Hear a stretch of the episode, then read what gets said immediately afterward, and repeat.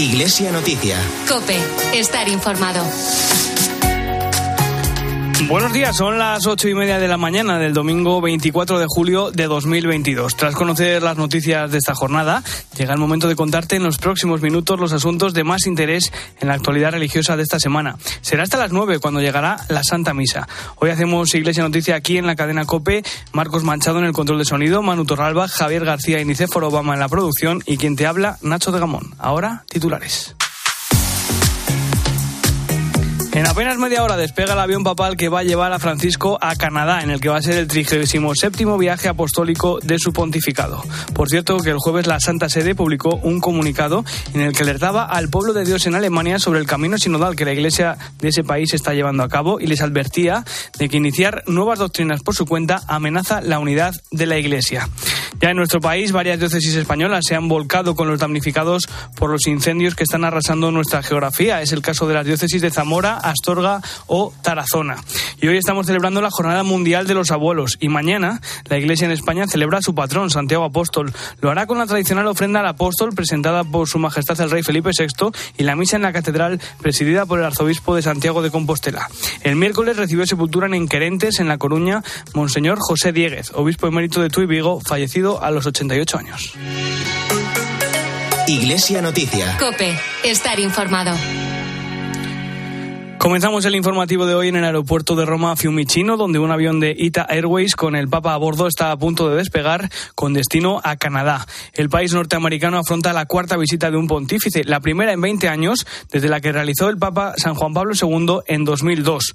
Un viaje marcado especialmente por la petición de perdón que Francisco realizó a los pueblos indígenas de Canadá tras la aparición de fosas comunes en escuelas católicas en las que se internaba a niños de estas culturas. A bordo del avión papal se encuentra ya nuestra enviada especial especial a Canadá, Eva Fernández. Buenos días, Eva. Cuéntanos los detalles de este viaje apostólico. Buenos días. El Papa inicia hoy una visita histórica por muchas razones, un viaje penitencial al encuentro de la comunidad católica que desde hace años se encuentra inmersa en un proceso de aceptación y de perdón, pero sobre todo de construcción de futuro.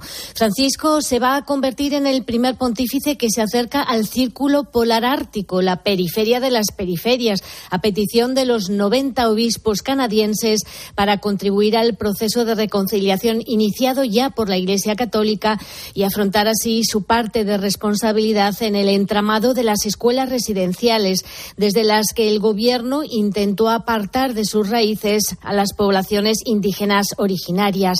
Con este viaje, el Papa completa el encuentro que mantuvo con ellos en el Vaticano en marzo y abril de este año. Acudieron a Roma representantes de los Metis, Inuit y primeras naciones, los tres pueblos indígenas que fueron obligados a dejar sus tribus para estudiar en las escuelas residenciales. Los aborígenes dan mucha importancia al contacto, a la presencia. De ahí la importancia de que el Papa se acerque a Canadá para que puedan escucharle todos los indígenas que ya han confirmado su participación en los distintos actos de este viaje penitencial, como insiste en subrayar el Papa Francisco. Cari fratelli e sorelle del Canadá. Queridos hermanos de Canadá, Acudo ante vosotros en nombre de Jesús, sobre todo para encontrar y abrazar a las poblaciones indígenas.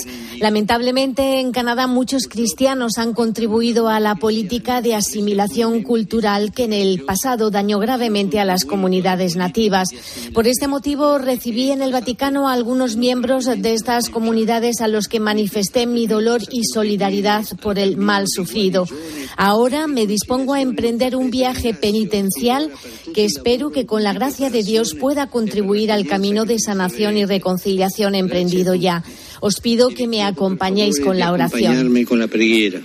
En su segundo viaje internacional del año, el pontífice recorrerá más de 19.000 kilómetros para visitar las ciudades de Edmonton, Quebec y Qualuit, en las que pronunciará nueve discursos dirigidos especialmente a los indígenas. Tras aterrizar en Edmonton y pasar su primera noche en el país, el pontífice viajará hasta Mascaquitz, donde mantendrá su primer encuentro con representantes de los tres pueblos indígenas. El martes 26, fiesta de San Joaquín y de Santa Ana celebrará su primera misa en suelo canadiense y participará en la peregrinación multitudinaria al lago de Santa Ana, una tradición de las comunidades cristianas locales, donde está muy arraigada una especial veneración a los abuelos. El miércoles 27 el Papa cruzará Canadá para llegar a Quebec, segunda etapa de su visita. Será una jornada de encuentros oficiales en la que se reunirá con el primer ministro canadiense Justin Trudeau y Mary Simon, la primera mujer indígena jefe de Estado. Al día siguiente visitará el Santuario Nacional de Beaupré y el viernes 29, en su último día en Canadá, el Papa pondrá rumbo a Iqaluit, en el norte canadiense, para reunirse con los Inuit. Desde allí regresará a Roma, en donde aterrizará el sábado 30. Hoy domingo no está previsto ningún acto especial, salvo la ceremonia de bienvenida hacia las siete y media de la tarde, hora española. Te contaremos todos los detalles en COPE y en 13. Estaremos pendientes de todo ello, Eva. Llega ahora el momento del comentario del colaborador de Iglesia Noticia, Antonio Pelayo, que hoy pone en contexto este viaje del Papa y nos cuenta quiénes son esos pueblos indígenas a los que Francisco ha pedido perdón. Buenos días, Antonio. Buenos días. Faltan pocos minutos para que Francisco emprenda su vuelo de diez horas y media de duración que le conducirá a la ciudad de Edmonton, primera etapa de su visita a Canadá, donde permanecerá hasta el 30 de julio. Un viaje temerario para una persona de su edad y con precarias condiciones de salud, y un viaje prometido a las poblaciones indígenas del gran país americano para abrir con ellos un camino de verdad y reconciliación. De los 38 millones de personas que hoy viven en Canadá, millón y medio más o menos se consideran pueblos indígenas. Se dividen en tres grupos. El primero y más numeroso lo componen los que habitaban el país antes de la llegada de los colonos europeos. El segundo son los mestizos nacidos del encuentro entre indígenas y europeos. Y por fin, los esquimales que habitan las tierras árticas en el extremo norte canadiense. Cuando a finales del siglo XIX Canadá se convierte en un estado ligado a la corona británica, su gobierno promulga un decreto para gestionar la llamada cuestión indígena. Dos fueron las decisiones más importantes, confinar a los indígenas en reservas territoriales y encerrar a sus hijos en escuelas residencias, separándoles a la fuerza de sus familias para reeducarlos, obligándoles a hablar solo en inglés y abandonar su cultura y religión. Durante años, más de 100.000 niños y niñas fueron sometidos a innumerables vejaciones y abusos de todo tipo. Muchos de ellos murieron en penosas condiciones sanitarias y fueron enterrados en fosas comunes y anónimas. Al frente de estas escuelas estaban congregaciones religiosas cristianas, muchas de ellas católicas. En los primeros meses de este año, una delegación de los indígenas canadienses fueron recibidos por el Papa. Le rogaron sobre todo que pidiera perdón por el papel de la Iglesia Católica en los abusos espirituales, culturales, emocionales, físicos y sexuales a los menores indígenas. Y le pidieron que lo hiciera personalmente en Canadá.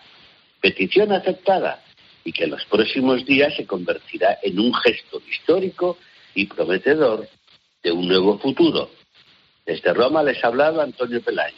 Gracias, Antonio. El jueves la Santa Sede publicó un comunicado en el boletín sobre el camino sinodal alemán, en el que recuerda que iniciar nuevas estructuras o doctrinas oficiales en las diócesis, antes de un acuerdo pactado a nivel de la Iglesia Universal, representaría una amenaza a la unidad de la Iglesia. Cuéntanos, Eva. En un escueto pero muy claro comunicado, la Santa Sede advierte al Sínodo de la Iglesia de Alemania, conocido como Camino Sinodal, de que no puede cambiar la moral católica ni tiene autoridad sobre los obispos, pero sobre todo intenta evitar que pueda llegar a darse un nuevo cisma en la Iglesia católica. En 2019, Alemania comenzó un proceso de debate que terminaría en 2023 y que a corto plazo tiene una importante cita el próximo mes de septiembre en Frankfurt para aprobar cuestiones como el sacerdocio femenino, la eliminación del celibato obligatorio, la bendición de parejas divorciadas o del mismo sexo o la revisión de la moral sexual en el catecismo de la Iglesia Católica. Por este motivo, el Vaticano ha querido dejar las cosas claras y les recuerda que el camino sinodal no tiene el poder de obligar a los obispos y a los fieles a adoptar nuevas formas de gobierno y nuevos enfoques de la doctrina y de la moral. El texto insiste en que en las diócesis diócesis solo es lícito poner en marcha lo que se ha acordado previamente en la Iglesia Universal, por lo que unas nuevas estructuras supondrían una herida a la comunión eclesial y una amenaza a la unidad de la Iglesia. El comunicado recuerda la carta que en 2019 el Papa Francisco dirigió al pueblo de Dios que peregrina en Alemania, en la que les recordaba que el camino sinodal debe consistir en vivir y sentir con la Iglesia y en la Iglesia, lo cual significa también con ella. En esta carta, Francisco aplaude la sinodalidad, pero aclara que tiene que asumir un modo de ser Iglesia donde el todo es más que la suma de las partes. Además, recomienda a los fieles alemanes tres medicinas espirituales, oración, penitencia y adoración, para no realizar cambios y arreglos que se queden a mitad de camino. Esta semana el Papa también ha publicado el motu propio Ad Carisma Tuendum sobre la prelatura del Opus Dei. 40 años después de la Constitución Apostólica Ut Sit, con la que San Juan Pablo II erigió la prelatura del Opus Dei, Francisco ha decidido modificar algunas de sus estructuras sobre la base de Predicate Evangelium, la Constitución Apostólica de Reforma de la Curia. En el motu propio explica que el objetivo de estos cambios es proteger el carisma del Opus Dei y promover la acción evangelizadora que sus miembros llevan a cabo en el mundo, difundiendo la llamada a la santidad a través de la santificación del trabajo y de los compromisos familiares y sociales. Sustancialmente, los cambios son el traslado de competencias de la prelatura, que hasta ahora dependía del dicasterio de obispos, al dicasterio para el clero, y la decisión de que el prelado del Opus Dei no puede recibir el orden episcopal, es decir, no puede ser obispo, como había sucedido en algunas ocasiones. Además, el Papa ha enviado dos mensajes, uno a los participantes en el Congreso Mundial de Signis, la Asociación Católica Mundial para la Comunicación, en él invita a utilizar los medios digitales con sentido crítico. Francisco también ha enviado videomensaje a la Red Católica Panafricana de Teología y Pastoral, que está celebrando su segundo congreso sobre teología, sociedad y vida pastoral en Nairobi, en Kenia. Más detalles de esos dos mensajes, Eva. En Internet, más que en ningún otro lugar, no es oro todo lo que reluce. Esta es una de las advertencias del Papa en el mensaje a Signis, la Asociación Católica Mundial de la Comunicación, en la que alerta de los medios tóxicos que transmiten odio y fake news en Internet y pide trabajar contra las mentiras y la desinformación. Y recuerda que las redes sociales plantean desafíos éticos para la calidad de las relaciones humanas, por lo que aconseja desarrollar un sólido sentido crítico que distinga lo verdadero de lo falso y trabajar por la concordia social. Ya en otras ocasiones, el pontífice había denunciado los malos hábitos de los medios de comunicación, como son la desinformación, la calumnia, la difamación y el gusto por el escándalo. Francisco insiste en que las redes sociales han planteado una serie de graves problemas éticos que exigen discernimiento por parte de los comunicadores y de quienes se preocupan por la autenticidad y la calidad de las relaciones humanas. También en esta semana el Papa ha enviado un videomensaje al Congreso Católico Panafricano sobre teología, sociedad y vida pastoral, en el que subraya que es señal de esperanza que teólogos, laicos, sacerdotes, religiosos y obispos hayan tomado la iniciativa de caminar juntos para discernir cuál es su deseo para la Iglesia de África. África siempre nos sorprende. Hagan surgir lo mejor de ustedes en estas reflexiones para que nazca esa creación africana que nos da una sorpresa a todos. La sabiduría de los ancestros africanos nos recuerda para esta importante convocatoria que las montañas nunca se encuentran, pero la gente sí. Sigamos adelante, juntos, acompañándonos, ayudándonos y creciendo juntos. El Papa les invita a que la teología propuesta en este Congreso se convierta en la buena noticia de misericordia para los pobres y alimente a las comunidades en su lucha por la vida, por la paz y por la esperanza. Esta red panafricana cuenta con 187 miembros, entre ellos estudiosos africanos de campos muy diversos y trabajadores pastorales de todo el continente.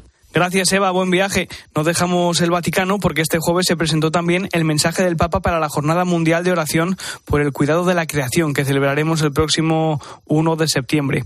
Escucha la voz de la creación es el tema y la invitación de Francisco, que asegura que si aprendemos a escuchar la voz de la creación, notamos una especie de disonancia en ella. Por un lado, es un dulce canto que alaba a nuestro amado Creador, pero por otro, es un amargo grito que se queja de nuestro maltrato humano. Hoy celebramos la Jornada Mundial de los Abuelos y los Mayores instituida por el Papa. El lema de este año es En la vejez todavía darán fruto. El Dicasterio para los Laicos, la Familia y la Vida invita a todas las diócesis, parroquias y comunidades eclesiales a celebrar esta jornada con la que Francisco ofrece a los ancianos un proyecto existencial, ser los artífices de la revolución de la ternura. La Santa Sede también ha puesto en marcha esta semana una nueva política de inversiones financieras en línea con la doctrina social de la Iglesia. La nueva política tiene la intención de garantizar la naturaleza ética de las inversiones y que éstas se destinen a contribuir a un mundo más justo y sostenible. Es una medida que entrará en vigor el próximo 1 de septiembre y que se enmarca en la política de transparencia impulsada por el Papa Francisco. Iglesia Noticia. Cope, estar informado. Dicen que los jóvenes de hoy en día tenemos de todo. Que nada nos sacia. Y es cierto. Pero queremos más. Lo queremos todo. Tenemos mucha sed. Sed de verdad y camino. Sed de conocer a Jesús y ser sus testigos. ¿Y tú? ¿Tienes sed? Peregrinación Europea de Jóvenes. Del 3 al 7 de agosto. PEC22.es. UMAS, mutua especialista en seguros para el sector educativo. Ofrecemos una solución integral para los colegios y guarderías. Daños patrimoniales, responsabilidad civil, accidentes de alumnos. Más de 800 centros ya confían en nosotros. Visítanos en umas.es. UMAS, más de 40 años de vocación de servicio.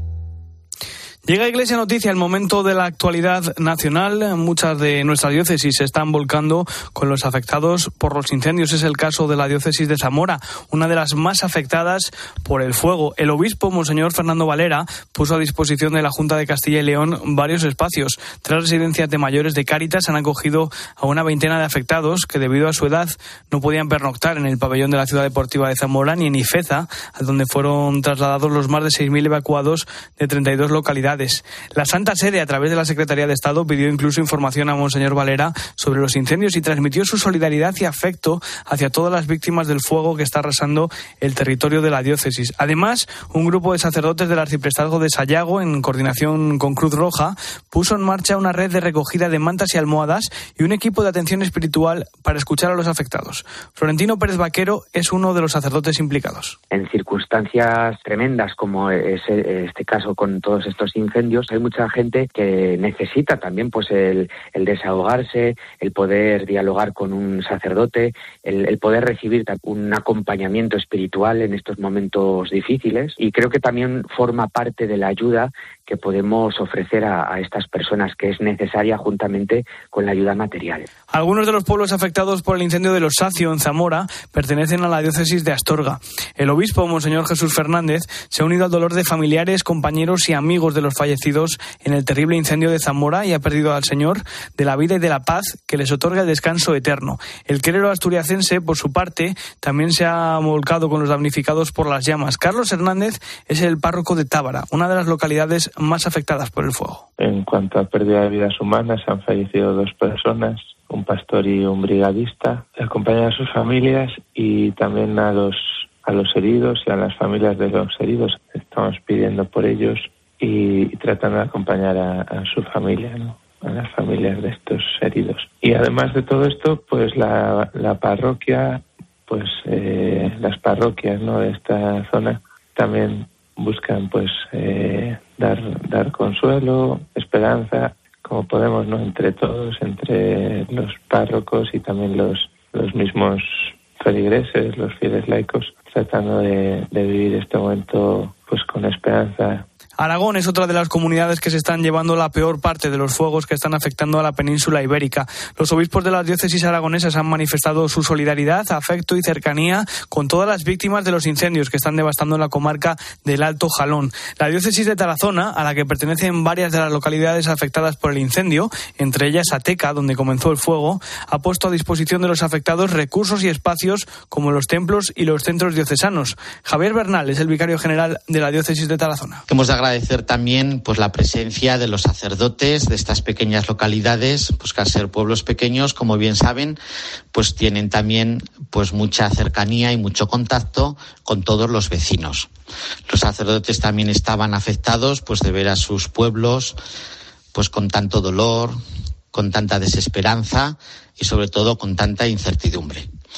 Les han acompañado a desalojar, de hecho varios sacerdotes también han tenido que dejar sus casas parroquiales y les han acompañado en los recintos feriales, pues dándoles esperanza, ánimo y también pues desde la fe, la seguridad de que Cristo les acompaña en estos momentos de dolor. Este miércoles se ha celebrado la misa de exequias por el eterno descanso de Monseñor José Dieguez Reboredo, el que fuera obispo emérito de Tuy Vigo, que falleció a los 88 años en Santiago de Compostela. Monseñor Dieguez fue obispo de Osma Soria y de Orense antes de hacerse cargo de la diócesis tudense. Cope Santiago, Íñigo Landa, buenos días. Buenos días. Descansan ya en el cementerio parroquial de Enquerentes del Ayuntamiento Coruñés de Touro, muy cerquita de Santiago, los restos de don José, como era llamado por quienes le conocimos como obispo en la diócesis de Osma Soria primero, luego en la de Ourense y ya antes de su renuncia en 2010 de la diócesis de Tuy Vigo, tras lo que se vino a su diócesis natal compostelana, como recordaba su sucesor en la de Tuy Vigo, Monseñor Quintero Fiuza. Que acogió tan fraternamente y tan cariñosamente, primero en su casa, su familia, y después en esta residencia de ancianos que tanto quería y en la que él tan útil se sirvió en los últimos años de su vida. Era precisamente la capilla de la residencia de las Hermanitas de los Ancianos Desamparados de San Marcos en Santiago la que acogía los funerales de corpore insepulto de don José Dieguez Reboredo, con una amplia asistencia de residentes, fieles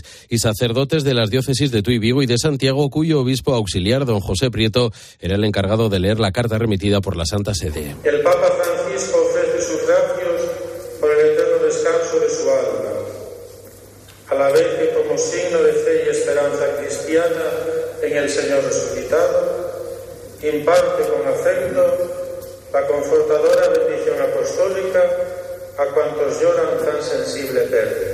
Este próximo miércoles a las 5 de la tarde, la Catedral de Tui acogerá el funeral solemne por don José Diego Reboredo, mientras que en la Concatedral de Vigo se celebrarán los funerales al día siguiente, el jueves 28 a las 6 de la tarde. No dejamos la capital gallega porque mañana, 25 de julio, celebramos la solemnidad de Santiago Apóstol, patrón de España. En Compostela está ya todo preparado para la tradicional ofrenda nacional al apóstol y la misa que presidirá el arzobispo compostelano Monseñor Julián Barrio, con la presencia de los reyes, la princesa Leonor y la infanta Sofía una misa que transmitirá 13 mañana a partir de las 12 y media del mediodía. Desde Cope Santiago nos informa también Alberto Varela. Las autoridades religiosas salen en procesión y reciben al rey Felipe VI en el Pórtico de la Gloria. El monarca, antes de entrar en la catedral, pasa revista a las tropas en la Plaza del Obradoiro. La misa estacional empieza con el saludo del arzobispo, Monseñor Julián Barrio, y en ella el rey realiza la ofrenda al apóstol. Le contesta Monseñor Barrio. Curiosidades de la ofrenda al apóstol. En la ceremonia suenan las chirimías, un instrumento de viento heredado de la Edad Media. Al terminar la ofrenda, el señor arzobispo acompaña a los reyes al presbiterio y los invita a hacer una reverencia ante la imagen del apóstol. El compositor italiano Marco Frisina se encarga este año de la parte musical de la ceremonia. La ofrenda al apóstol se realiza desde 1653. Este 2022 es el tercer año consecutivo que la ofrenda la hace personalmente el rey y no a través de un delegado regio. En la linterna de la iglesia, Monseñor Barrio hizo un repaso por lo que ha significado este doble año santo compostelano que estamos celebrando, con la pandemia de por medio, y aseguró que en la fiesta de mañana le pedirá al apóstol Santiago que nos ayude a calzar las sandalias de la esperanza. Lo que le pido es que nos ayude a calzar las sandalias de la esperanza para poder recorrer pues el camino y la peregrinación que todos y cada uno de nosotros debemos de hacer. Calzar las sandalias de la esperanza sin duda alguna, es, bueno, pues tener capacidad para agradecer el pasado. Es mucho lo que tenemos que agradecer. Diría yo, a pesar de todo, eh, es afrontar la realidad de un presente que, que, no es ni mejor ni peor, que es el que tenemos que asumir y que, que, lógicamente tenemos que tratar de transformar sin hacer de nuestra vida un muro de lamentaciones. Y calzar las sandalias de la esperanza es mirar al futuro con confianza porque el futuro está en manos de Dios y son buenas manos. Además, hemos conocido más detalles de la peregrinación europea de jóvenes que se va a celebrar en Santiago de Compostela durante la primera semana de agosto. La capital gallega va a acoger a cerca de 12.000 peregrinos, entre los que habrá más de 10.000 jóvenes españoles. Se seguirá el esquema tradicional de las JMJ. Por las mañanas, catequesis impartidas por los obispos y misa. Y por las tardes, talleres formativos. Hay 11 líneas temáticas y más de un centenar de talleres. Espectáculos como el musical Skate Hero o música en vivo con artistas católicos como Grillex o Hakuna Music Group. En total son más de 700 propuestas entre las que tendrán un peso importante el discernimiento vocacional y la escucha, con dos actividades como el pórtico de la vocación y el ágora. Raúl Tinajero es el responsable de Pastoral de Juventud de la Conferencia Episcopal Española. La peregrinación europea de jóvenes podemos decir que es el gran evento después de la pandemia que tenemos primero organizado ¿no? a nivel de, de iglesia en España. ¿no?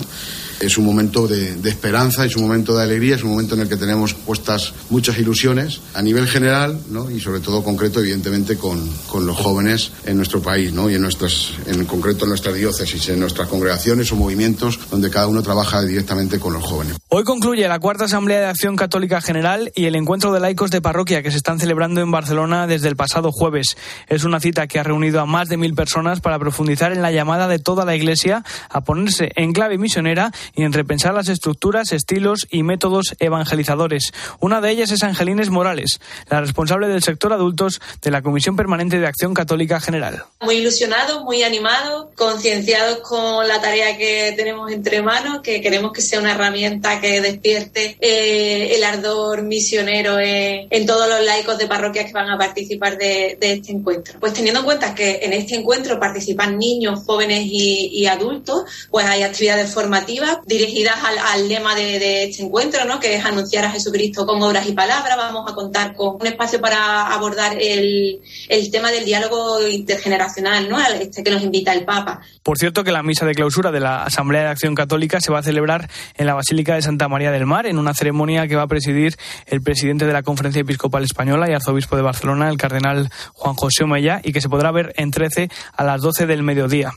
La Catedral de Valladolid acogió ayer la despedida del que ha sido el pastor de la archidiócesis durante los últimos 12 años. El cardenal Ricardo Blázquez cede el testigo de la sede castellana al que hasta ahora ha sido su obispo auxiliar, Monseñor Luis Argüello, que tomará posesión la próxima semana. Cope Valladolid, Laura Ríos. Toda una vida dedicada por completo al Señor, 12 años en la diócesis de Valladolid, que se han cerrado con humildad y serenidad. Lo ha hecho arropado por la curia diocesana y el pueblo fiel en una celebración en la Catedral de Valladolid, en la que ha mirado hacia atrás y también hacia adelante, desde la fe y del ministerio episcopal que el Señor le ha confiado a través de la Iglesia y para la Iglesia. Durante la homilía ha insistido que su memoria del pasado está hondamente impregnada de gratitud y esta gratitud tiene su fundamento en la gratuidad de Dios. Asimismo, ha dado gracias a Dios por haber podido cumplir el servicio confiado a pesar de sus debilidades. Se lleva consigo a los presbíteros, a los religiosos, al seminario, a los matrimonios cristianos, a los jóvenes, una larga lista de personas que forman parte de la Iglesia de Valladolid y a quienes felicita por su nuevo arzobispo. Para mí, la palabra que inmediatamente me sale al concluir esta vida ministerial es la palabra gracias. Para mí la memoria del pasado está impregnada profundamente de gratitud. Don Ricardo ha reconocido ser deudor de muchas personas. Tras realizar un repaso a lo que ha sido su ministerio, afronta el inicio de una nueva etapa mirando al futuro con serenidad desde su condición de mérito vallisoletano. Se va a instalar en la residencia de sacerdotes de la capital abulense, donde compartirá descanso con sus compañeros del seminario. De nuevo, todos regresan al punto de inicio para ahora vivir desde la paz y el sosiego la última etapa de la vida, la de la jubilación.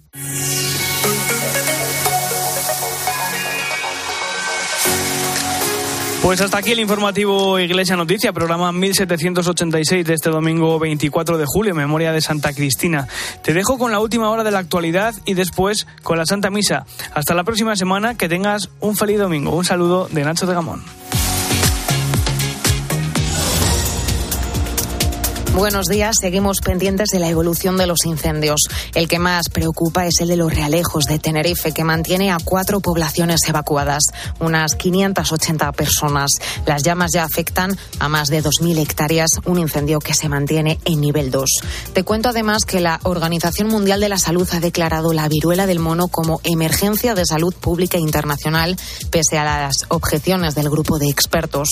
Recordemos que pese a que el número de casos no para de crecer, Son más de 16.000 en 75 países, siendo España el más afectado. Esta enfermedad ha acabado con la vida de cinco personas en todo el mundo. Además, el Papa Francisco está a punto de despegar hacia Canadá. Su primera parada será Edmonton. El objetivo principal de la visita es lograr la reconciliación de la Iglesia Católica con las comunidades indígenas del país. Y por último, esta madrugada se ha disputado el primer clásico de la temporada en Las Vegas. El Barcelona se ha impuesto al Real Madrid con un gol en solitario de Ahora te quedas con la Santa Misa.